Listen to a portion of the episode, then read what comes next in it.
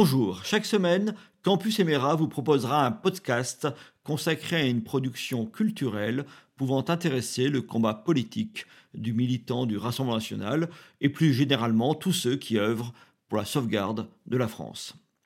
En ce tout début du printemps 2023, je ne vous parlerai pas de la réforme des retraites, qui pourtant occupe toute l'actualité. Sur le site Campus Emera, vous trouverez de fait à la fin mars un cours sur le modèle social français, réalisé par un haut fonctionnaire et énarque.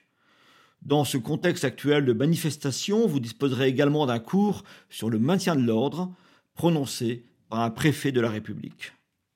Mais le podcast de Campus Emera, chaque semaine, essaiera de prendre la distance avec l'actualité la plus immédiate pour mettre en perspective des enjeux contemporains. Ainsi, ce début d'année 2023 a été marqué par une sécheresse inédite sur le territoire national. On a évoqué pénurie d'eau et incendies dès cet été, mais aussi à moyen terme une modification de notre environnement naturel, une migration de la forêt nationale. Parmi les choses qui pourraient bientôt changer, en raison du réchauffement climatique, il y a en effet la forêt française. Ce n'est pas rien, la forêt. Il s'agit même, au-delà de son rôle écologique, d'une notion culturelle décisive pour notre identité, l'identité française. Un livre magnifique, écrit en 2011 et réédité récemment en poche aux éditions du Seuil, fait le tour de la question. Ce livre s'intitule Une histoire de la forêt. En fait, il s'agit de la forêt française. Son auteur est Martine Chalvet, maître de conférence à l'Université Aix-en-Provence. La démarche de Martine Chalvet est originale. Ainsi, pour parler de l'évolution de la forêt française, elle ne part pas des événements politiques, mais de l'évolution de la forêt elle-même. Forêt dont l'emprise territoriale a régressé durant quatre siècles, entre disons la fin du Moyen Âge et le début de la Révolution industrielle, mais qui depuis s'étend sur le territoire national. Il y a rarement eu autant d'arbres, autant de forêts en France qu'actuellement. L'auteur rappelle la dimension symbolique de la forêt dans notre imaginaire national. Dans la guerre des Gaules, Jules César évoquait la Gaule chevelue, c'est-à-dire couverte d'arbres. Façon pour lui, pour Jules César, de suggérer que les Gaulois étaient moins civilisés que les Romains. Mais il y a aussi dans les images d'Épinal Saint-Louis sous son chêne. Et surtout, la politique de Colbert, ministre de Louis XIV, préservant les hautes futées pour les besoins de la marine nationale. Voici des stéréotypes, des clichés. Ils sont nuancés dans ce livre de Martine Chalvet, mais l'essentiel est ailleurs.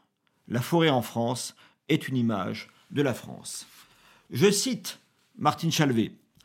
En soi, la forêt française n'existe pas. Si l'on trouve sur le territoire de l'Hexagone des écosystèmes forestiers variés en fonction des régions, des climats, des altitudes, des sols, mais aussi des usages et des héritages, il n'y a pas de forêt française à proprement parler. La forêt française n'est pas une donnée écologique, mais une construction matérielle, juridique, étatique, économique, symbolique, sociale et imaginaire qui se fait dans la durée, en parallèle de la construction d'un territoire national et de l'établissement d'un État de plus en plus centralisé. J'ajouterai que la forêt est une source inépuisable de symboles. La forêt a toujours été une ressource économique et un refuge pour l'homme, et en même temps, la forêt a toujours été posée comme l'inverse de la civilisation. Ainsi, j'ai appris dans ce livre de Martine Chalvet que le mot sauvage vient du latin silvaticus, c'est-à-dire celui qui vient, celui qui vit dans la silva, mot qui désigne la forêt pour les Romains. Pourtant, faire l'histoire de la forêt, c'est faire l'histoire de la civilisation. Martine Chalvet le démontre dans son livre en soulignant notamment le rôle de l'État. Aujourd'hui d'ailleurs, la forêt française n'est pas seulement aux prises avec le réchauffement climatique. Elle doit aussi affronter des volontés mercantiles sans recevoir de la part de l'État macronien la protection nécessaire. La réalité actuelle de la forêt française, c'est aussi l'histoire d'une dépossession, d'une liquidation, d'une marchandisation à courte vue.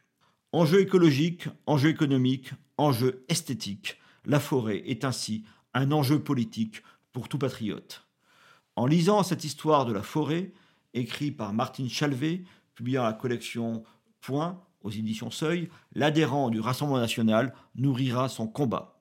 Comme moi-même, En le lisant, il apprendra beaucoup et enrichira son amour de la France de précieuses connaissances.